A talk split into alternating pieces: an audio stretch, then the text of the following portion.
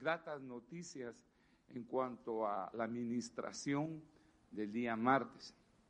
Algunas personas se me han acercado a testificar eh, cómo han visto un cambio interno en su actitud y eh, yo mismo he podido corroborar eh, algunos cambios en, en, esta situación y estoy muy, muy agradecido con Dios porque fue algo que posiblemente nos pasó desapercibido para algunos, pero para otros no.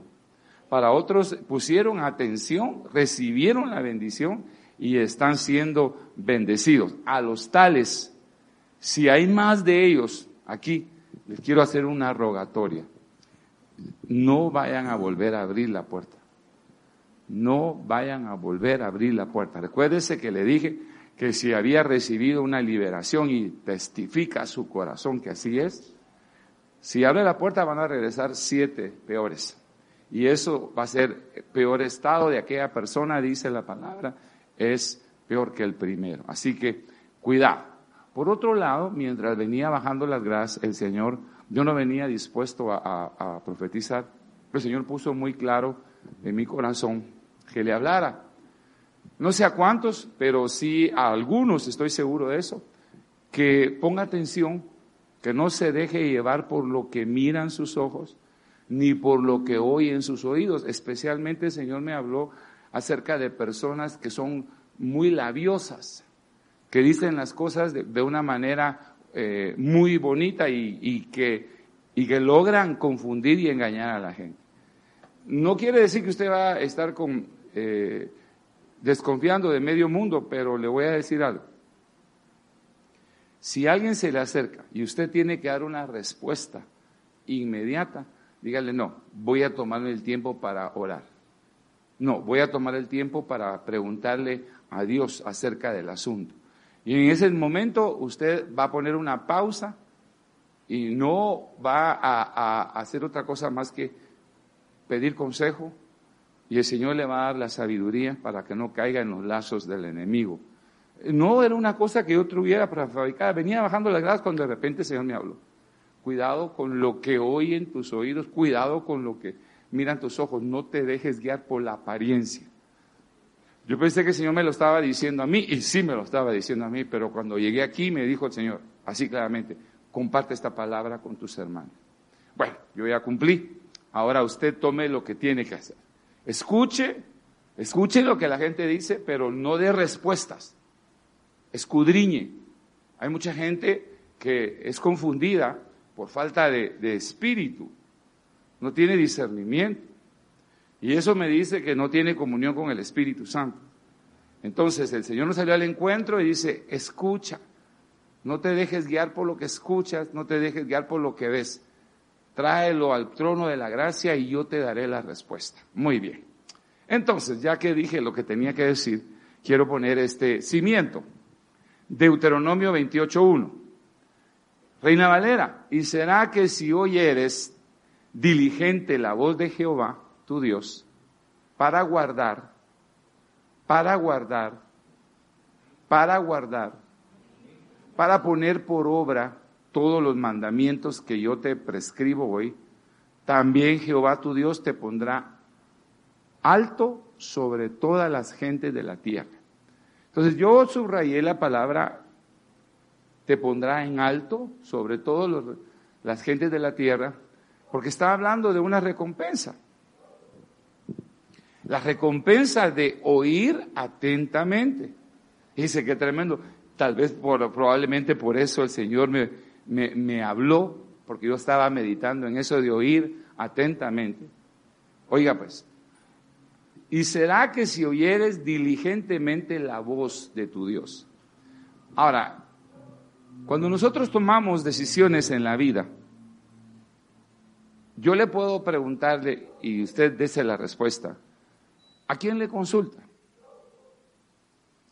De decisiones del día a día, de decisiones de, eh, inversión, de decisiones familiares, de decisiones importantes en su vida.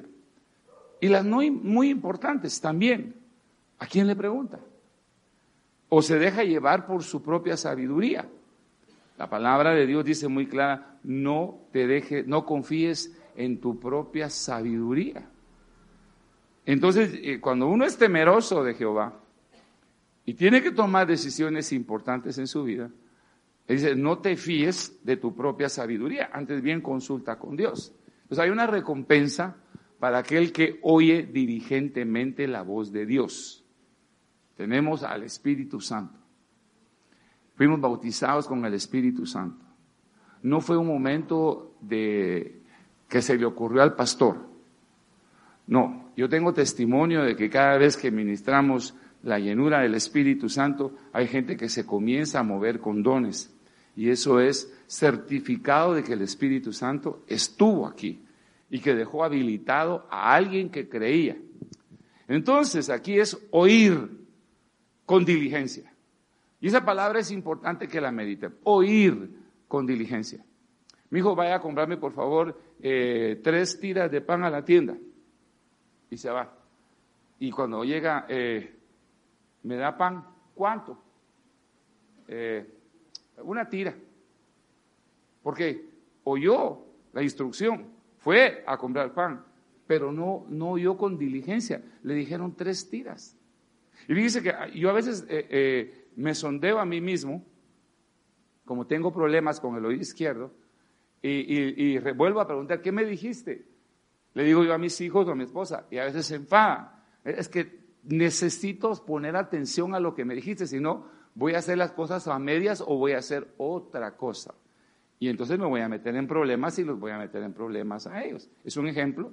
Cuando nosotros no oímos diligentemente al Señor, no oímos exactamente la instrucción, Puede ser que hagamos, medio hagamos las cosas, pero no tal como Dios nos la dijo. Había un, profeta joven, ese profeta joven eh, pintaba para ser un gran profeta. Tanto es así que eh, hay una eh, historia verídica en, la palabra que dice que el Señor le dice, va a hablar con el, con el, con el rey, le dices esto y esto y esto, vas por el camino y no regreses por el mismo camino. Y no comas hasta que regreses. Entonces él fue, dio la, profecía, el rey se enfureció, se puso bravo, y, pero él dio la palabra tal como se la había dado el Señor, y el rey se, eh, se, quedó con lepra, pero él, le sanó cuando vio que se había arrepentido, y, y fue eh, notorio que era profeta. Fue notorio su ministerio.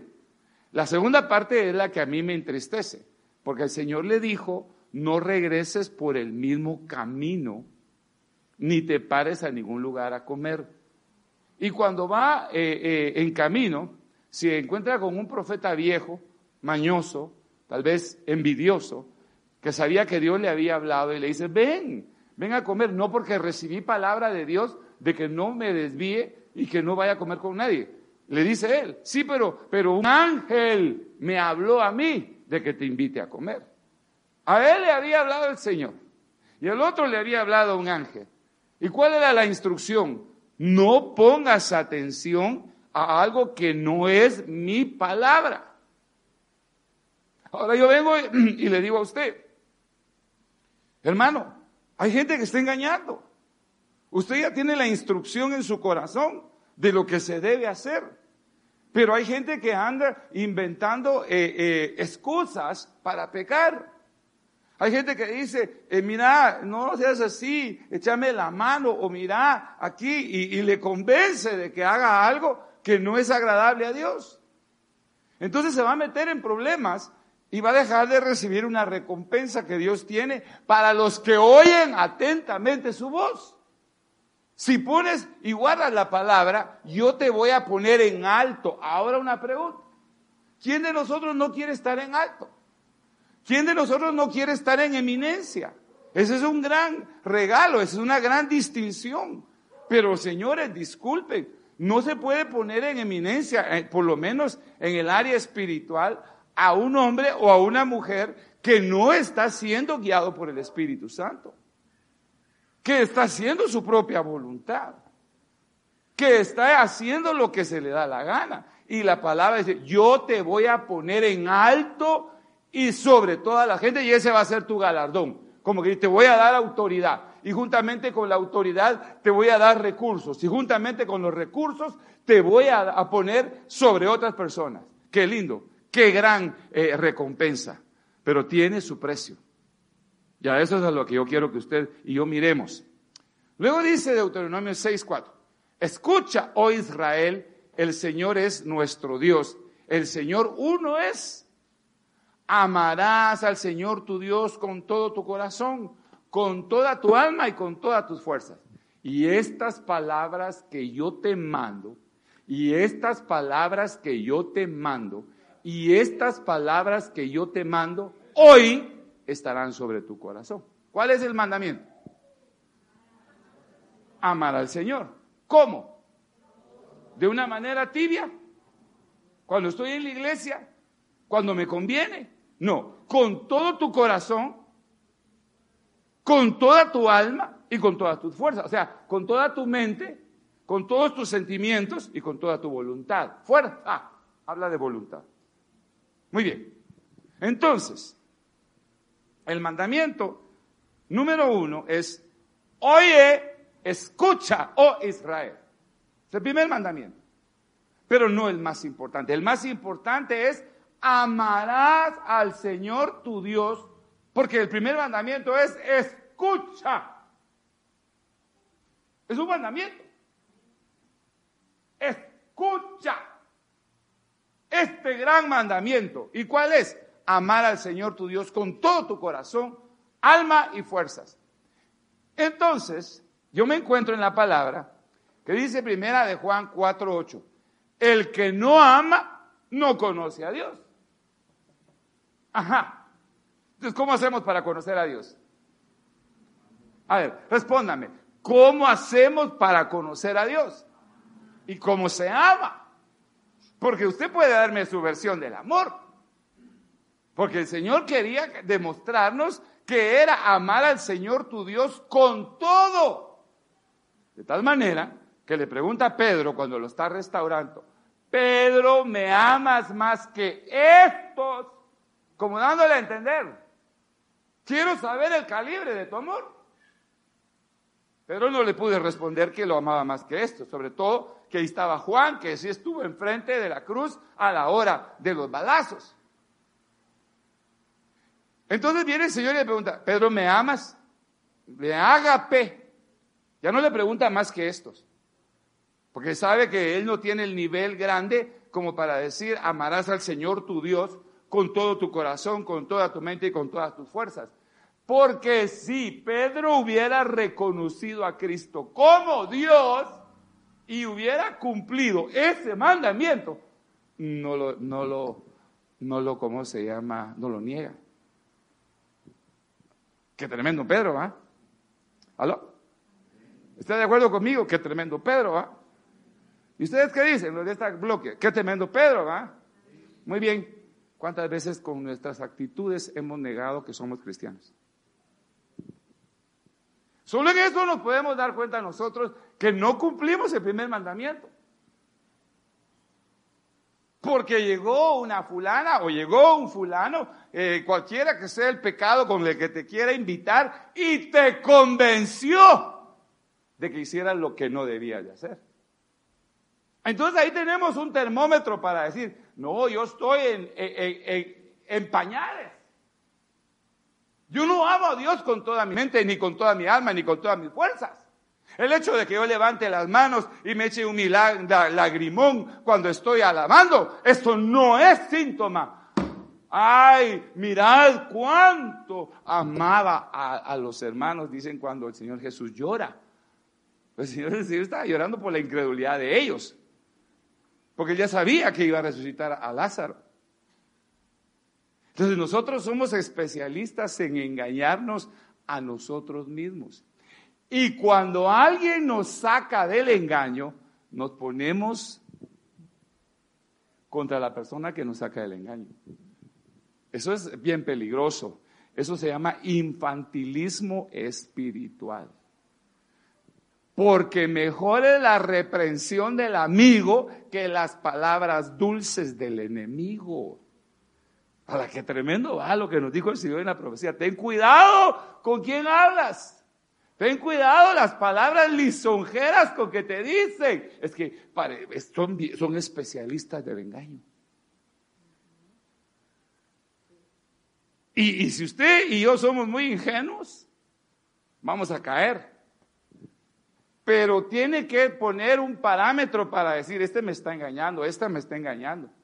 ¿Y cuál es el parámetro? Los frutos. Mire, yo voy a poner esto en stand-by. ¿Por qué? Porque quiero ver fruto. Y cuando mire fruto voy a comprobar si es de Dios o no es de Dios. Es una forma, es una forma, pero no se va con la finta. entonces sigamos adelante. El que no ama no conoce a Dios. Ahora la pregunta es, ¿cuál es el parámetro del mayor amor? El que ama. El que ama, ama mi palabra. El que ama da su vida por sus amigos. El perfecto amor echa fuera el temor. Entonces ahí hay, hay parámetros. Pero esto no termina ahí y dice, porque Dios es amor.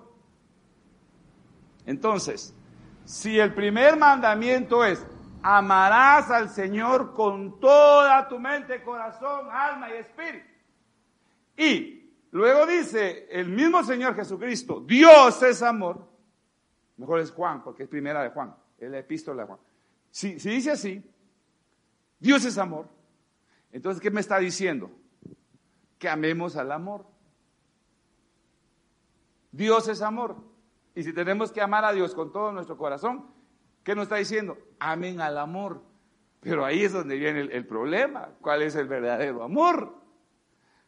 El, verdadero amor no es aquel, aquella pasión fogosa sobre una persona. Es que nomás te miro, eh, se me paran todos los pelitos. Ese no es el verdadero amor. O, aquel amor eh, filial, ¿verdad? almático, eh, que no toma en cuenta la verdad, sino que se va con la finta. Es que el pobrecito estaba pasando una gran pena y le di lo de mi gasto. No, no sea chevo, hombre, investigue. O pregúntele al Espíritu Santo. Es un amor filial, un amor del alma. El amor del Espíritu discierne. Porque la palabra de Dios dice, cosa que ojo no vio, cosa que oído no escuchó, cosa que no ha bajado al corazón del hombre, son las que Dios tiene preparados para los que le aman. Así de sencillo. Cuando nosotros estamos metidos en el verdadero amor del Señor, Dios nos da discernimiento. Y aunque torpes seamos y vayamos ahí con la boca abierta, el Señor nos jala de la mano y dice, ¿qué estás haciendo? Es que me dijo, sí, mi hijo, pero ese es un engañador. Venga para acá. Y uno se queda así y ya se sentó uno, así con cara de niño tonto. Hijo, ¿qué pasó? El Señor lo libró pero porque hay un verdadero amor en su corazón. Entonces, primer mandamiento, amarás al Señor tu Dios con todo tu corazón. Y dice Juan, el apóstol, Dios es amor. Entonces lo que nos está diciendo, amen al amor. Amen el amor verdadero. Y el amor verdadero tiene sus síntomas claros. No busca lo suyo. No es egoísta. No es contencioso no, ¡ey! Ahí está, primera de Corintios 13. No es egoísta. Amen al amor. Y viene el Señor y por medio de una eh, eh, eh, declaración nos dice, la bandera sobre esta iglesia es el amor, como diciendo, la bandera sobre ustedes soy yo. Tenemos que aprender a amar pero amar inteligentemente, amar espiritualmente. alguien me podría regañar alguna vez, hermano, ¿y por qué le dio una segunda oportunidad a ese hermano que le jugó rudo? Y no Dios le dio a usted una segunda oportunidad, pues. Tercera, cuarta, quinta, sexta, séptima, octava, novena. ¿Y por qué quiere usted que yo me comporte como usted, que es rencoroso? Y si el Espíritu Santo me está diciendo, dale una oportunidad, pero ponle pruebas. Porque Dios no es así nomás. Dale una oportunidad, pero ponle pruebas. A ver si verdaderamente se ha convertido o si solamente te sigue engañando. ¿Aló? Muy bien. Entonces, cuando usted le dé una segunda oportunidad, como le dieron a aquella mujer que la iban a apedrear, el consejo que le dio el Señor Jesucristo fue, ¿cuál fue el consejo? Vete y no peques más. A ver, dígalo, verse. Vete y no peques más. Así como está predicando. Ahí está la mujer. Y, y usted le tiene que dar consejo. Vete y no peques más. Muy bien. Ahora usted se lo va a decir a usted mismo.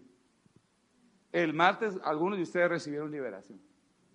Y el consejo del Señor Jesucristo y del Espíritu Santo es, vete y no vuelvas a abrir esa puerta. Es el consejo. Entonces, si Dios te da un mandamiento, el que ama mis mandamientos, me ama a mí. ¿Y cuál fue el consejo? Te liberé, te dejé libre. Ahora no peques más. Y a mí me impresionó, porque creo que fue, no sé si fue Jonathan, alguien dio la palabra. Hijito mío, ya recibiste bendición. Ahora créela y ya no vuelvas a lo mismo. Yo dije, wow, Señor, cuando habla, dos veces está diciendo que la cosa es segura. Y no menosprecie los vasos. A, le dicen a Timoteo, mira, que nadie tenga en poco tu juventud sobre todo los véteros, ¿verdad? que creemos que lo sabemos todo. Cuando aparece un jovencito así que pinta para algo, mmm, ruina, no, no desprecie, porque Dios le puede hablar a través de un niño. Dios le puede a través, a través, si Dios le habló a un profeta por medio de una burra, como diciéndole no seas burro. Así, hermano. ¿Con quién se comunica una burra? Pues con su burro, ¿va? Entonces, cuando a le habla a la burra, yo entendí la parábola. Yo entendí lo que el Señor le estaba diciendo a, a no seas burro. Pone atención. Tú tienes los ojos abiertos, tú eres profeta, pero te estás vendiendo por dinero. Y terminó, era evidente, y de evidente terminó en adivino. O sea que se pasó al lado de las tinieblas. Ahora mire, entonces Dios quiere que bendecirnos. Sí, hermano, Dios quiere bendecirnos y la orden es, amen el amor. Yo soy amor. Pero ahí dice, el que no ama, no me conoce. Ahora, ¿cuál sería entonces el consejo? El mandamiento es amar al amor, es decir, a Dios. entonces aquí saquemos una conclusión. Y aquí viene la conclusión. Que todos nuestros actos estén motivados por el amor verdadero. Ahí está el consejo. Que todo lo que tú hagas en la mañana, en la tarde, en la noche, con tu familia, con tus amigos, con tus enemigos, todo lo que tú hagas esté motivado por el amor. Entonces estás cumpliendo la palabra. Eh, todo lo que hagas, hazlo por amor. ¿Cuál es mi intención al querer echarle, ¿cómo se llama? Flores a esta muchacha. Es que me gusta mucho. Entonces está bien. Señor dice, mire usted cómo es de bonita, me gusta mucho. Bueno, y ahora, ¿para qué le dijiste eso? Porque quiero ver si me la pepeno. Ay, papá. ¿Qué quiere decir que me la pepeno? Que te vas a casar con ella que la vas a honrar o que la vas a deshonrar. Porque hay gente así y metido dentro de las iglesias. Ay, usted como es de linda, como es de aquí, como es de allá, y le va metiendo una su arrinconadita, y, y, y, sea cual sea el don que tenga. Porque el don lo da Dios, pero la actitud la pesa Dios. Porque Balaam era profeta, pero con malas intenciones, y el Señor lo reprende. Imagínense, Balaam, profeta, vidente, con malas intenciones. ¿Cuál era su intención? Maldecir al pueblo de Dios a cambio de fichas. Entonces hay gente que tiene el talento, que tiene el don de Dios, pero su actitud, sus frutos son malos. Y a los tales Dios los reprende. Pues sí, es que él profetiza, ella profetiza, no me importa que profetice. Porque ese don es irrevocable, yo se lo di. Es un regalo, pero ¿cuáles son sus intenciones? Porque ahí está la victoria. Si quieres que te pongan en alto, la recompensa de cumplir el primer mandamiento es que el Señor te va a poner en alto. Pero momento, el amor verdadero no es alborotarle el pelo a la gente. El amor verdadero no es decir, ay, mi hijito de mi corazón, yo como te amo. Eso puede ser puras mentiras. ¿Dónde se mira el amor verdadero? En los frutos. En los frutos. Porque hay gente que, por ejemplo, que le regala algo a usted o a mí.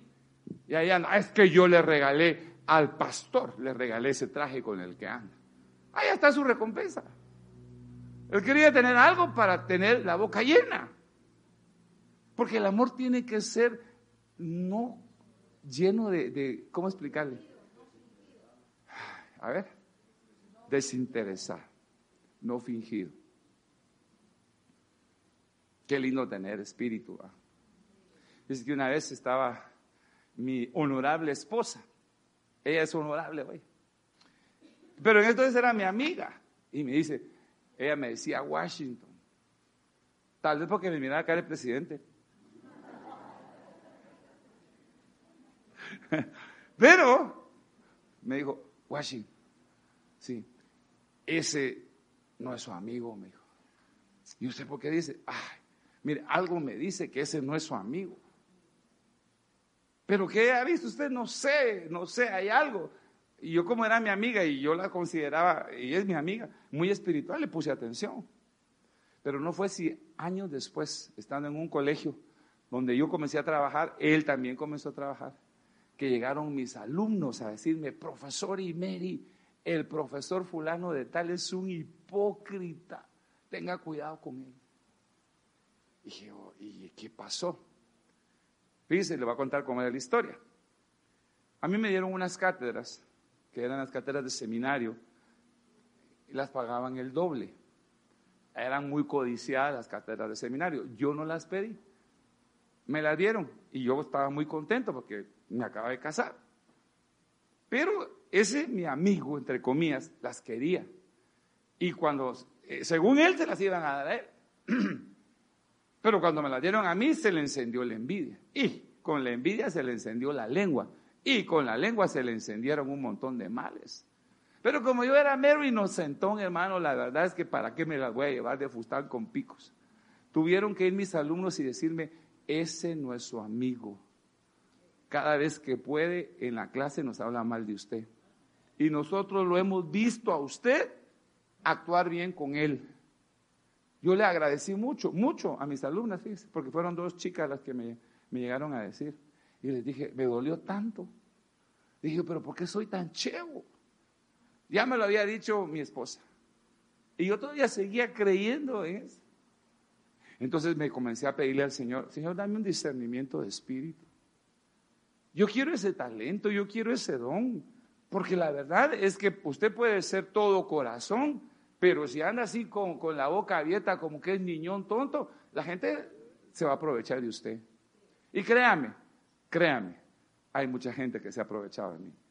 Y por lo tal yo digo, está bien, Señor, no he aprendido mi lección, no la he aprendido, pero en el nombre de Jesús, dame discernimiento de espíritu. Entonces cuando miro que Dios me sale al encuentro, y me sale al encuentro, y me dijo, tenga cuidado, y me tiene, uy, uy, porque cuando uno ama, viene el Señor y dice, e-, este no es que sea malo, sino que es mero atarantado. Entonces viene el Señor y se pone frente. Mi hijo, eh, ten cuidado. Ahora yo le digo a usted, ten cuidado. Pero le voy a decir un cuidado que usted no sabe que es muy importante. Tenga cuidado. Cuídate de ti mismo. Ese es el cuidado que le quiero decir usted tiene a su primera enemigo, puede ser que sea usted mismo. Y que no reconozca, que no haya reconocido que usted mismo se está metiendo gol. Sigamos adelante porque tenemos que predicar. Vamos a poner un ejemplo de un hombre que amaba a Dios y cómo le vino su recompensa. Mire pues, David, miremos pues. Y Samuel 13:13, 13, mire pues, qué tremendo, 13:13. 13. Y Samuel dijo a Saúl, has obrado neciamente, no has guardado el mandamiento. El que me ama, guarda mis mandamientos, que el Señor tu Dios te ordenó. Pues ahora el Señor hubiera establecido tu reino. ¿Cuál hubiera sido la recompensa de Saúl si hubiera obedecido el mandamiento? Lo hubieran establecido. Si hubieras guardado el mandamiento, el Señor te hubiera establecido tu reino sobre Israel para siempre. hermano, no hubiéramos tenido a David porque Dios hubiera establecido su reino para siempre. Mire la gloria de poder entender que un mandamiento nos puede llevar a las alturas. Guardar un mandamiento nos puede sacar de la pobreza. Guardar un mandamiento nos puede catapultar a otra dimensión. Pero como bien dijo la palabra, hijitos, algunos de ustedes eh, eh, oyen pero no hacen. Y yo los quiero bendecir.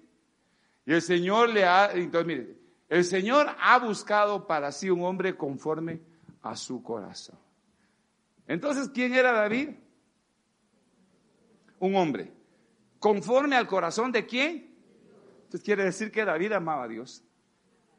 He buscado a un hombre conforme a mi corazón. ¿Y sabe quién lo dice? Lo dice San Juan 14, 15. El que me ama, guarda mis mandamientos. Y el Salmo 119, 47 dice, David, yo amo tus preceptos. Mis preceptos es meditar en tu palabra de día y de noche. Algunos autores dicen que el Salmo 119 no lo escribió David, sino que lo escribió Esdras, pero no escribió otro salmo, Esdras. En cambio, la forma de escritura del Salmo 119 se parece mucho a la, a la forma de escritura de David. Por eso los autores dicen que el Salmo 119 lo escribió David. Bueno, y si no lo escribió él, el Señor está diciendo, un hombre conforme a mi corazón. Dios no tiene corazón, eh, corazón o su, amor hacia uno que no hace lo bueno. Entonces viene aquí y dice, primera de Samuel 16, 17. Entonces Saúl dijo a sus siervos, buscad ahora un hombre que toque bien y traérmelo. Y respondió uno de los mancebos y dijo, he aquí he visto al hijo de Isaí, el de Belén, que sabe tocar. Mire, qué lindo saber tocar un instrumento, hermano. Y, tocarlo para Dios, no tocarlo para el mundo. Es que mí, ¿sabe que me enoja a mí? Que la gente no entienda. Saben tocar bien su, instrumento. No es que me tengo que ganar unos mis centavos y ahí andan. Eh, tocando para el mundo. O es de Dios o no es de Dios es poderoso y valiente. Ajá. A mí me gusta esa expresión. Ajá. Yo tengo a mi amigo que dice así, me cae bien. Ajá. ¿Cómo era David? Un hombre de guerra prudente en su hablar, hombre bien parecido. Ay, ahí ya estamos descalificados. Pero está hablando espiritualmente. Porque yo conozco gente que es Federica por fuera, pero por dentro se miran lindos, hermano. Y uno dice, ala, pero ¿y este por qué se mira tan lindo si es feo? Porque su corazón es dulce. Entonces lo que tienen le sale a la, a la cara. Y hay gente que tiene la cara bien linda y dan ganas de salir corriendo, hermano. Porque tienen un veneno en el corazón que da medio. Bueno, el punto es el siguiente. Que el Señor lo, lo dice, es un hombre poderoso y valiente. El verdadero amor y el valor están juntos. ¿Por qué le digo esto? Porque dice la palabra que el perfecto amor echa fuera el temor. Y David nos dice claramente, en primera de Samuel, cuando los hombres de Israel vieron a Goliat, huyeron de él y tenían que. Entonces quiere decir que los hombres de Israel estaban mal en el amor, hermano. Y era evidente, porque los filisteos son figuras de demonios. Siempre que usted mire a los filisteos en la Biblia, están atormentando a Israel, están atormentando a Israel. ¿Y qué le tenían? Miedo. ¿Por qué? ¿Por qué le tenían miedo? Porque estaban en pecado, porque eran personas que no amaban, amaban su posición, amaban ser guerreros, amaban las fichas, amaban la idolatría, pero no amaban a Dios ni a sus preceptos. Entonces viene primera de Samuel 17, 26. Entonces David habló a los que estaban junto a él, diciendo, ¿qué harán por el hombre que mate a este filisteo y quite el oprobio de Israel? Estaba viendo la recompensa. Pero mire pues, la recompensa por quitar el oprobio. Y eso fue lo que ocurrió el día martes cuando el Señor nos liberó. Quitó el oprobio. Botó al gigante. Quitó el oprobio. ¿Quién es este filisteo incircunciso? Como diciendo, ¿quién es este demonio para desafiar a los escuadrones del Dios de Israel? O sea que hay demonios que nos están fastidiando. Nosotros somos los escuadrones del Señor, somos su ejército. Se oye el sonar del ejército de Dios. Se oye el sonar del ejército de Dios. ¿Quién es el ejército de Dios? Cantando, están saltando, están. La alabanza es verdaderamente punta de lanza contra el diablo. Por eso tenemos que cuidarla. Entonces, viene el Señor y dice, ¿usted miró a David miedoso aquí? ¿Cómo lo miró? Y sabe que su hermano Eliab se pone furioso porque le tenía envidia, ya, ya lo habían ungido como rey en secreto y solo lo sabía la familia. Cuando vio que tenía valor, le dio celos, por no decir envidia. Y, le comentó, no sé yo que tú viniste a ver cómo nos... No, le dijo, yo vengo aquí por orden de mi papá. Pero estoy viendo que ustedes le tienen miedo a ese gigante. Entonces, ¿qué pasa cuando nosotros amamos a Dios? Amamos al amor. Y cuando amamos al amor, se va el temor. Y cuando se va el temor, nos enfrentamos al gigante. Y cuando nos enfrentamos al gigante, lo derribamos. Entonces, el galardón, la recompensa del hombre de valor es que botas gigantes. Ese gigante que te ha estado atormentando.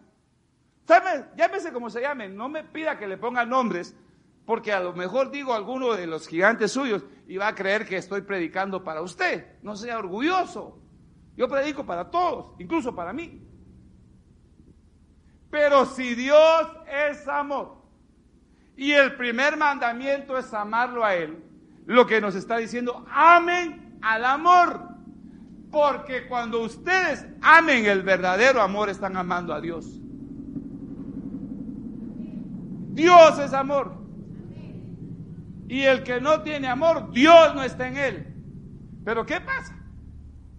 Este muchacho había dado su vida por defender ovejas.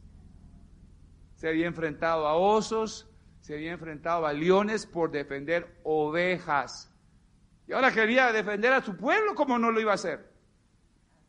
Entonces dijo, ¿quién es este gigante incircunciso? No lo mira usted vacilando ay, ¿será que voy? ¿Será que le digo, yuhu, Goliat? Entonces, no, no se andaba con esas cosas, hermano.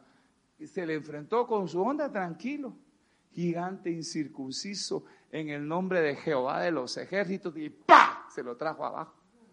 Sin temor, sin temor, porque el perfecto amor echa fuera el temor. Ahora, el punto es que no nos podemos quedar solo así. El que nos va a llevar al verdadero amor es el Espíritu Santo. El Espíritu Santo te va a decir, mira lo que estás haciendo. Estás jugándole rudo a tu papá. Le estás robando. No, yo no.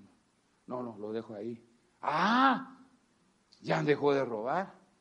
Mira, estás siendo infiel a tu esposo. Eso no es correcto. Uy, Señor, perdón. Ahí lo está convenciendo el Espíritu Santo por amor.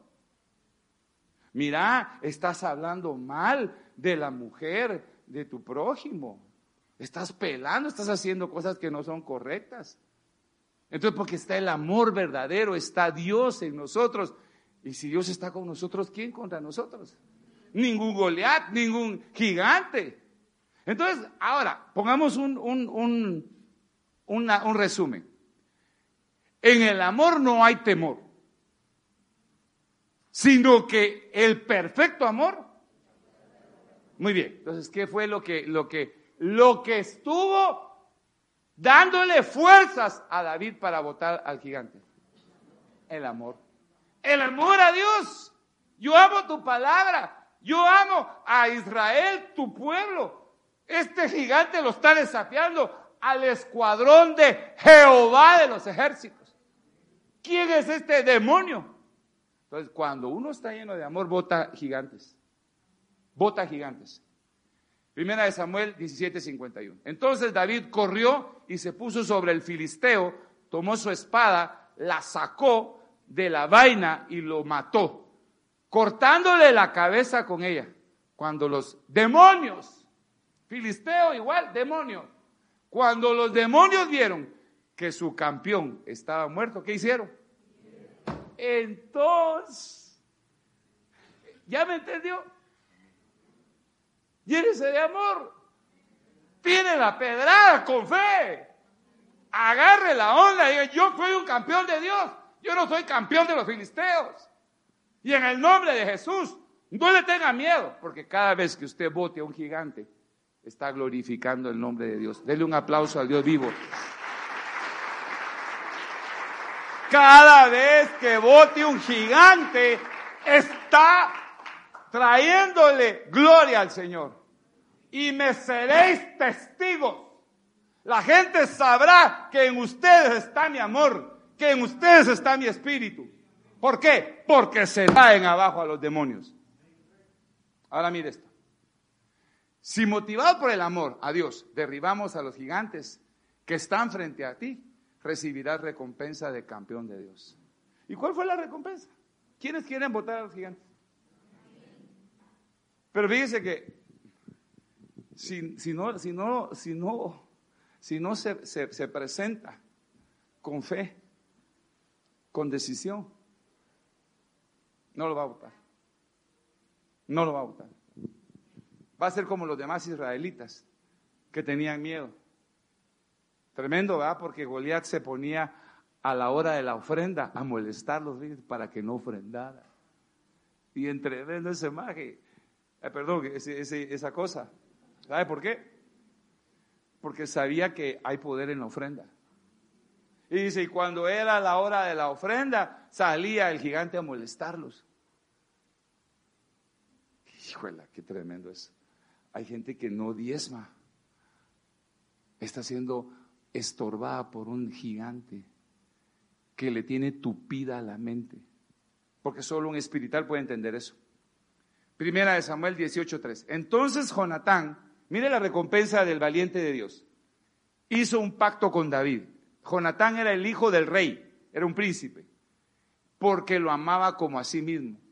Jonatán se quitó el manto que llevaba puesto y se lo dio a David sus ropas militares, incluyendo su espada y su arco y su cinturón. ¿Qué le estaba diciendo Jonatán a David? Tú eres príncipe. Pero si él era un, simple eh, eh, ovejero, un simple pastor, acarreador de quesos, pero con el corazón firme en Dios. Y cuando votó al gigante, lo nombraron príncipe. El príncipe le dio su espada, le dio su manto, le dio su armadura, diciéndole, tú eres príncipe. Dios levanta, porque un príncipe está sobre muchos, su cabeza está sobre muchos. El único que está sobre un príncipe es el rey. Y le estaba diciendo, porque lo hizo enfrente de su papá, este es un verdadero príncipe. Dios lo estaba reconociendo Dios lo estaba recompensando, Dios lo estaba galardonando, porque él vivía en el amor, él guardaba la palabra. Denle un aplauso al Dios vivo. Ahora mire esto. Recompensa. Primera de Samuel 18. Y salía David a donde quiera que Saúl lo enviaba. ¿Y qué hacía? ¿Y qué hacía? Mire la recompensa de uno que está lleno del amor. De uno que se enfrenta a sus demonios sin ningún tipo de miedo. Y le dice, fuera de aquí. Mire, va, a haber gente que lo va a querer intimidar. Le va a traer, pásame tu, tu chumpa. Solo un ratito. Pero que no te vayas a enfermar. ¿Sabe qué hace la gente? ¿Sabe qué hace el diablo? Le lleva, ya vos te cubro con la sangre de Cristo. Digamos que, que esto le pertenece a alguien que, que, se murió. Por eso te cubrí con la sangre de Cristo.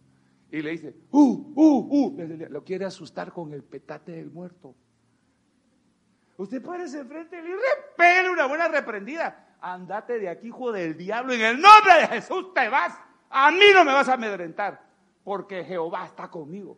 Ahí va a ver, cuando se le, se le acercar un, un demonio, póngasele, pero de veras tiene que tener el convencimiento y la llenura del Espíritu Santo. Denle un aplauso a Dios vivo.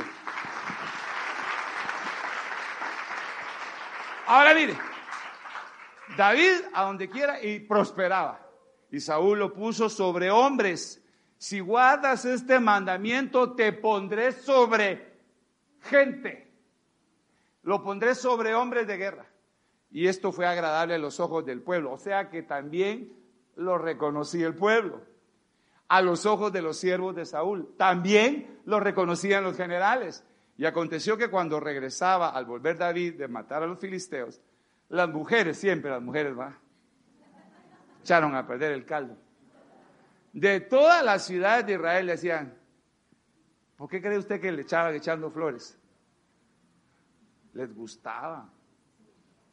Saúl mató a sus miles, ay, pero David a sus diez miles, las muy cuscas, hermano. El punto es que lo reconocía el rey, lo reconocían los príncipes, lo reconocían los guerreros, lo reconocía el pueblo. ¿Qué? Que era un hombre por sobre los demás. ¿Y cuál era su secreto? Amaba a Dios, amaba sus palabras, se estaba cumpliendo en él eh, el mandamiento. Te, oye, oh Israel, amarás al Señor tu Dios con todo corazón, fuerza y alma. Este es el primer mandamiento y el más importante. Porque si guardáis ese mandamiento, te pondré sobre todas las naciones. Hermano, usted quiere crecer. Usted quiere ser más importante en, en su casa, en su hogar. Usted nació para ser cabeza y no cola. Entonces, estoy dando, eh, eh, estoy dando el pasaporte para que usted derribe a ese gigante que desde chiquito me lo tiene ahí bofeteado, hombre, no sea así. Eh, llegó la hora de que usted se levante con fe, con amor y sin miedo. Tráigaselo. Ay, no es que no. No tenga miedo. Usted es un hijo de Dios. Bóteselo. Pero para eso tiene que amar a Dios con todo su corazón. Amar al amor, pues. Ahora mire. Primera de Samuel 24:7. David contuvo a sus hombres con estas palabras y no les permitió que se levantaran contra Saúl. Le voy a decir esto más fácil. Saúl andaba buscando a David, lo quería matar, porque después de amarlo le dio envidia y cuando le dio envidia lo comenzó a perseguir. Pero un día entre las persecuciones a, Saúl le dieron ganas de hacer del dos y se metió a una cueva.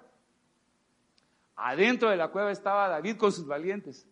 Y como las cuevas son oscuras, cuando lo vieron entrar le dijeron los valientes, este es tu momento de quitarle la cabeza.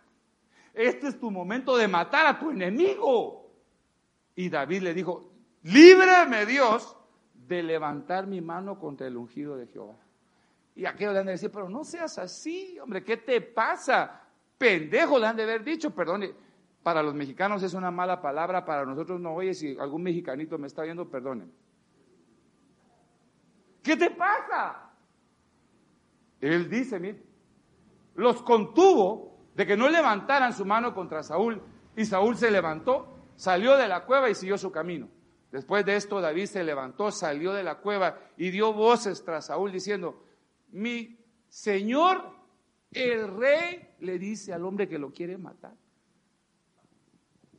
Y cuando Saúl miró hacia atrás, David se inclinó su rostro en tierra. Mire qué hombre más tremendo. Lo quería matar y lo sigue reconociendo como rey. Este es un hombre lleno de amor. Y dijo David a Saúl, ¿por qué escuchas las palabras de los hombres que dicen, mira que David procura tu mal? He aquí hoy han visto tus ojos que el Señor te ha puesto en mis manos en la cueva este día. Y algunos me dijeron que te matara, pero mis ojos tuvieron piedad de ti y te dije, no extenderé mi mano contra mi rey, porque él es el ungido del Señor. Wow. Este hombre vivía el evangelio, hermano. No lo había querido matar una vez, muchas veces. Había matado a sacerdotes porque habían ayudado a David. Había matado a pueblo porque cada vez que se enteraba que lo estaban ayudando mataba a inocentes. Era un hombre malo. Sin embargo, David intercedió por su enemigo. ¿Usted quiere votar gigantes? Tiene que llenarse de amor. Un amor tan grande que puede interceder por sus enemigos. Ahora mire esto. Primera de Samuel 24. Y mira, Padre mío, le dice todavía a papá, mira la orilla de tu manto en mi mano, pues que corté la orilla de tu manto y no te maté. Reconoce, reconoce y ve que no hay maldad en mi, ni rebelión en mis manos y que no he pecado contra ti, a pesar de que tú acechas mi vida para quitármela. Ala, este hombre era conforme al corazón de Dios, hermano. Juzgue el Señor entre tú y yo y que el Señor me vengue. Ajá. Ajá. Y que el Señor... Y entonces me dice que hay gente que me dice, si usted tiene esta información, ¿por qué no le pega una arrastrada a estos que están hablando mal de usted? Uh, le digo, tú no has conocido a Dios.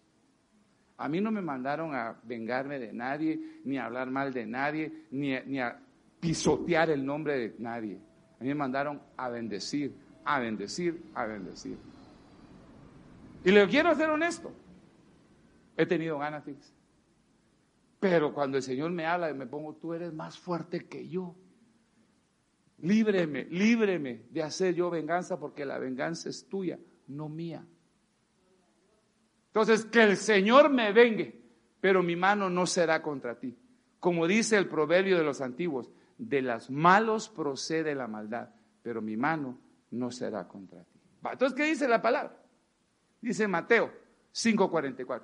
Pero yo os digo, pero yo os digo, amad a vuestros enemigos y orad por los que os persiguen, para que seáis hijos, eh, pues, para que seáis hijos de quién. Entonces, ¿qué tengo que hacer yo para ser hijo de Dios? Orar por mis enemigos, hermano. Mire, ahí no dice orar, dice amar. Ulugrut, dice el profeta Tito. Mira, era, Yo, quisiera hacerte una pregunta, me perdone por el voz hoy. Yo quisiera hacerle una pregunta, hermano. Tiene un enemigo que ha dicho cosas feas de usted y mintiendo. Y usted tiene la sartén por el mango para... ¡Pum! Le voy a dar un consejo, no lo haga. Entonces cuando me dice alguna persona, pero ¿cómo es posible que... Porque yo tengo claro quién es mi rey. Yo tengo claro, hijo, de quién soy. Entonces viene el Señor y dice, pero yo os digo, amad a vuestros enemigos, orad por los que os persiguen, para que seáis hijos de vuestro Padre que está en los cielos, porque Él hace salir el sol sobre malos y buenos y llover sobre justos e injustos. Porque si amáis a los que os aman, ¿qué recompensa tenéis? Año de la recompensa. A, mí me es fácil amar, hermana Ligia. ¿Qué recompensa tengo? Que ella me ama también. A mí me es fácil amar a este mi chico. ¿Qué recompensa tengo? Que él me ama a mí también. Y si no es su problema. Pero si uno de esos bandidos que andan revolcando mi nombre y que yo ya tengo evidencia que lo están haciendo. Y yo me vengo. Eso no agrada a Dios. Porque el mandamiento es, dice, ama, amáis a los que os aman. ¿Qué recompensa tenéis? ¿No hacen lo mismo también los asesinos? ¿Acaso los asesinos no aman a sus hijos? Y hasta el dinero que se ganaron por haber matado a un cuate, eso le dan para, al niño para que vaya al cine. Qué pena. Dios también ama.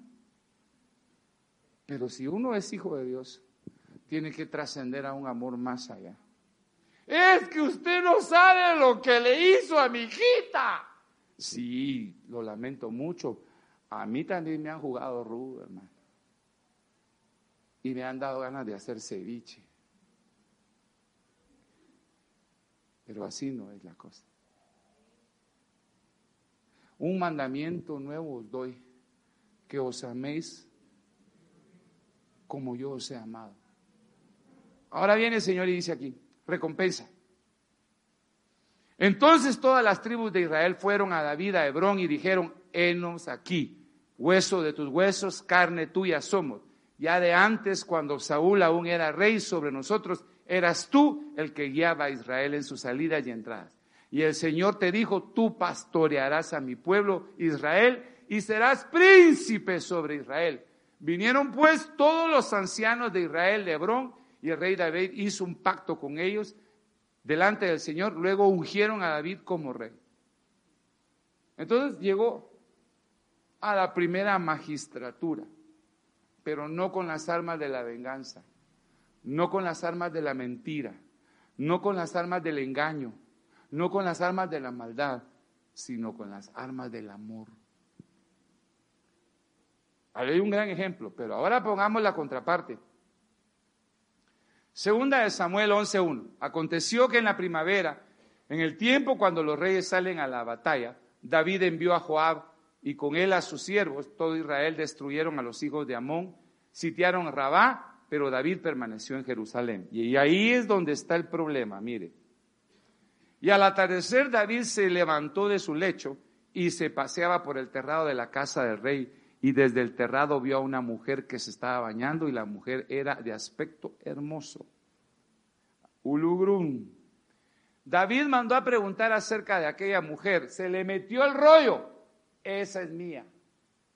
Eh, pues, Está bien, si hubiera sido soltera, ellos tenían derecho a tener varias, pero esta estaba casada. Hija de Eliam, mujer de Urías y Ita. David envió mensajeros y la tomó, y cuando ella vino a él, él durmió con ella. Después que ella se purificó de su inmundicia, regresó a su casa. Hizo lo malo delante de los... Le bajó. Mire cómo sabe cuando una persona le bajó los niveles de amor deja de servir. Él siempre salía a la batalla. Él siempre andaba delante de, sus, de, de su pueblo, ganando batalla. Esta vez digo, no, ya me cansé de servir. Y en ese momento se descendió su amor. Y en ese momento mandó a traer a la esposa de uno de sus valientes y se la pepenó. Y eso delante de los ojos de Dios fue terrible. Mire lo que pasó. Vino un viajero, aquí le está hablando Natán, el profeta, porque él escondió su pecado. Él lo escondió. Entonces mandaron a Natán. Vino un viajero al hombre rico y este no quiso, le está haciendo una parábola, tomar de sus ovejas ni de sus vacas para preparar comida para el caminante que había venido a él, sino que tomó la corderita de aquel hombre, pobre y la preparó para el hombre que había vendido a él. Y se encendió la ira de David en gran manera contra aquel hombre y dijo a Natán, vive el Señor, que ciertamente el hombre hizo esto, merece morir.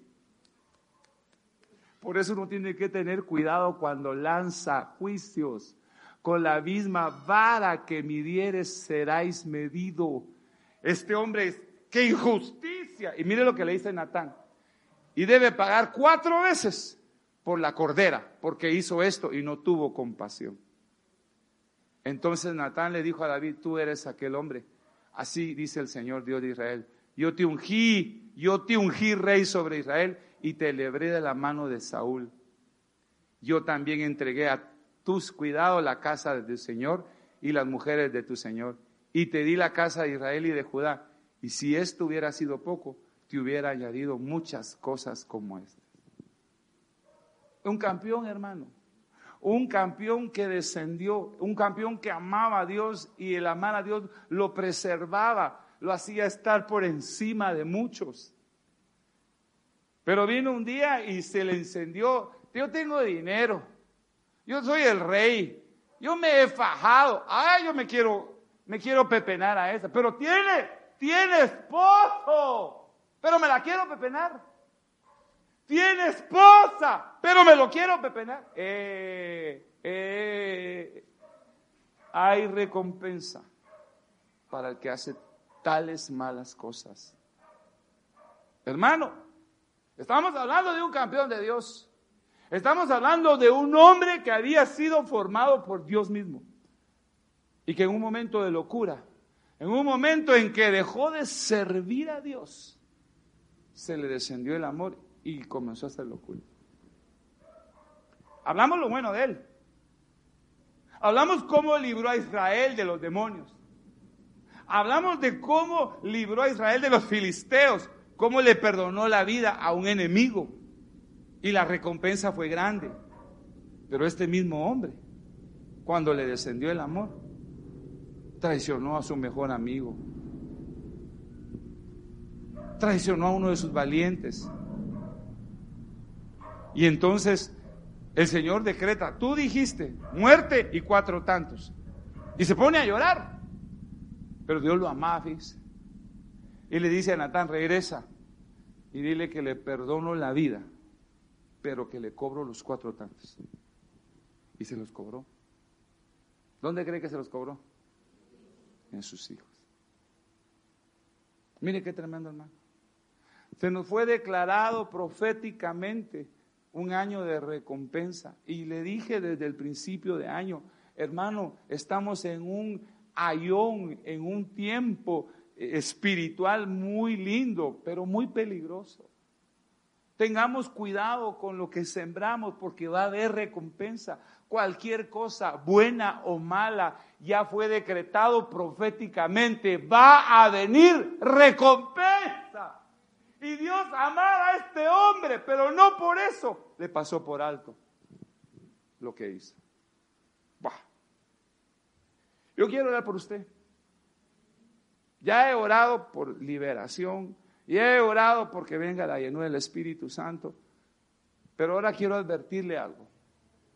Hay recompensa grande para el que ama los mandamientos de Dios hay recompensa grande, yo te voy a poner por sobre muchas naciones. Te voy a dar poder, te voy a dar honra. Si tú pones por obra mis mandamientos. ¿Cuál es el primero? Amarás al Señor tu Dios con todo tu corazón, con toda tu mente, con todas tus fuerzas alma, corazón y espíritu. Entonces va a venir un momento en que cuando estamos llenos del amor del Señor, Él nos guía a toda verdad. El Espíritu Santo nos guía a toda verdad. Y con mucha dulzura nos dice, deje, eso mi amorcito lindo. Eso lo va a quemar. Déjelo. Eso te va a quemar. Es grande el galardón que tengo para ti. Ahora entiendo por qué la profecía, fíjese que cuando la profeticé no sabía. Porque aquí hay gente que está siendo engañada, hermano. ¿Y sabe por qué está siendo engañada? Porque tiene sus sentidos embotados, porque no tiene relación con Dios. El que conoce a Dios es aquel que ama, porque el que ama conoce a Dios, porque Dios es amor. No salgamos corriendo de la presencia del Señor. Meditemos en lo que Dios nos habló. Yo, sinceramente, estoy conmocionado. Porque toda la mañana he estado ocupado buscando las cosas de Dios. Y miro cómo el enemigo me quiere sacar de la presencia de Dios. Porque sabe que voy a traer bendición a su pueblo. Hoy no te vas a ir desconsolado. Hoy te vas a ir advertido de que es grande tu recompensa. Te van a poner como cabeza y no como cola. El requisito es pon por obra mi mandamiento. Ámame con toda tu mente, con todo tu corazón, con todas tus fuerzas. Como mi hijo David. Y entonces derrotarás gigantes. Entonces harás huir a filisteos, a demonios. Ya no les vas a tener miedo. Entonces vas a salir a la guerra y vas a venir con botín con tus gavillas llenas, porque vas a ser mi campeón, dice el Señor, y vas a hacer huir a aquellos que te infundían miedo. Ahora en el nombre de Jesús, por la administración de la palabra, yo te ministro el perfecto amor para que eches fuera el temor. En el nombre de Jesús, yo te ministro ahí donde estás, no importa dónde estés. Te ministro del perfecto amor. Ese amor que echa fuera el temor. Ese amor que nos hace buscar a Dios. Ese amor que nos hace buscar la verdad. Porque Dios es la verdad. Que nos hace amar la verdad y aborrecer la mentira.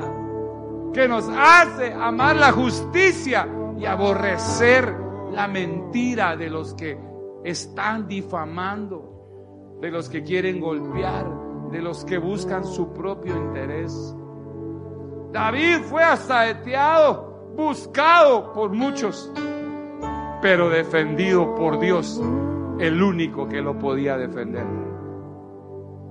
Si has estado a punto de hacer una locura, porque bajaron tus niveles de amor, hoy, en el nombre de Jesús, te ministro el perfecto amor el amor de Dios, el amor de nuestro Padre, el amor que cura, el amor que sana, el amor que fortalece, el amor que da identidad, para que nada ni nadie pueda separarte del amor de Dios.